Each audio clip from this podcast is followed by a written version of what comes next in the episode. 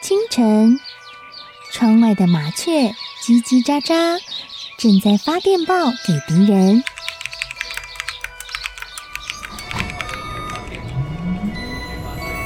地底下的地铁，像敌人养的蛇，到处巡逻。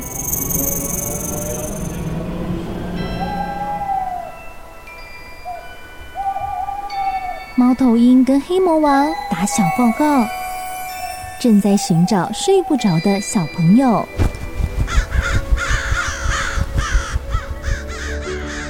铅笔是对抗邪恶势力的宝剑，黑魔王，你出来！书包是最坚固的盾牌，小狗是最有勇气的士兵。维多叔叔和你一起守护故事里的和平。你是英勇的骑士，你是机智的公主。维多叔叔的故事欢乐车，听故事，用想象力听见我们的与众不同。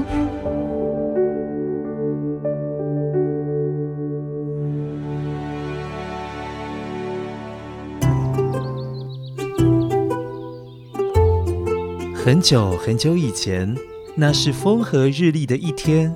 狐狸到附近的乡村去散步，走着走着，看到远远的有一棵结满了好多串的葡萄的葡萄树，而每一颗葡萄都好饱满哦，圆滚滚的，看起来又红又大，嗯，感觉很像很多汁，很 juicy 耶。维多叔叔已经在幻想把这些葡萄榨成果汁，嗯。那喝起来一定是很好喝，又香又甜的。嗯，由于狐狸很远很远就盯着这棵葡萄树看，那葡萄饱满的模样让狐狸直吞口水。哇，多好的葡萄啊！我都闻到葡萄的香气了，一定又甜又多汁。要是能够吃上一口。嗯该有多好！狐狸不仅吞口水，肚子还咕噜咕噜地叫了起来。看起来它真的是很想吃耶。于是狐狸左顾右盼，静悄悄的，四周好像都没有人。它悄悄地垫起了脚尖，那个样子有点滑稽，想要用手去捞那些葡萄。嘿狐狸把脚尖垫得高高的，配合着拉长了手，可是再怎么奋力的往前伸，就是够不着那一大串圆溜溜的红葡萄。怎么摸不到啊？狐狸气急败坏了，开始用跳的，就是不相信，怎么可能摸不到啊？可恶，根本够不着葡萄。不管啦，反正没有人看，看我用力的跳，呵，呵，嘿！狐狸不断的卖力，一次两次的努力的跳，跳的太用力了，搞得狐狸气喘吁吁的。但是这只狐狸即使跳了好几次，却也没有办法摸到葡萄，那怎么可能要摘葡萄啊？狐狸开始在树下。来回的踱步，还绕着圈圈，搔着头想办法。狐狸突然眼珠子一转，大喊：“哎，有了！”他从路旁搬来一块大大的石头。哎，呃，哎，哎，好累呀，真的是要了我的命。好了，葡萄啊，葡萄啊！等我站上石头，就可以把你给摘到了。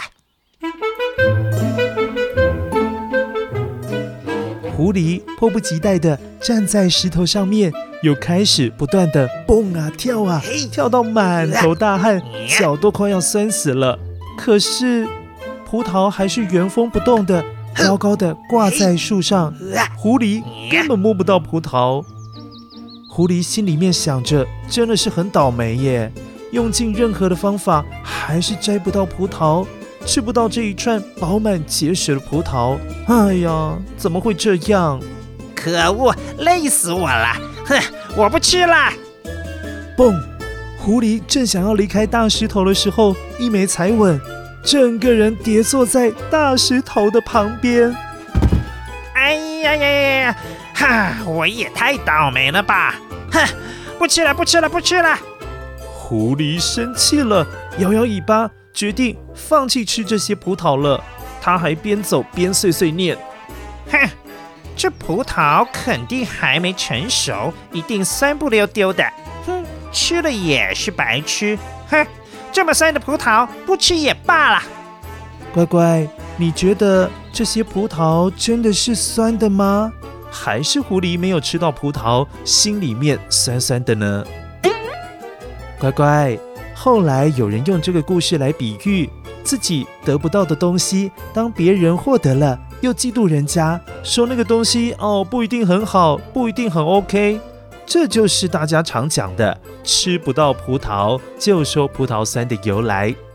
好了，乖乖，其实，在台湾吃到的葡萄都很甜啦。不信的话，有机会你在超级市场有看到葡萄的时候，建议大人们买一下，可以吃看看。哦，对了，不过要吃之前还是要洗一洗，然后切成一小块再吃，好吗？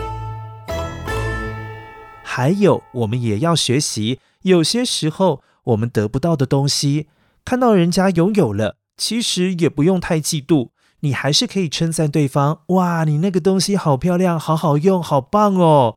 我相信别人也会因为你的称赞，也会给你有好的回应，也许他也会分享给你呀。那不就更快乐了吗？维多叔叔现在把葡萄洗好了，我也要去吃又甜又香又多汁的葡萄喽。维多叔叔，分一点给我这只狐狸吃好吗？好啦好啦，啊，嗯，好好吃啊。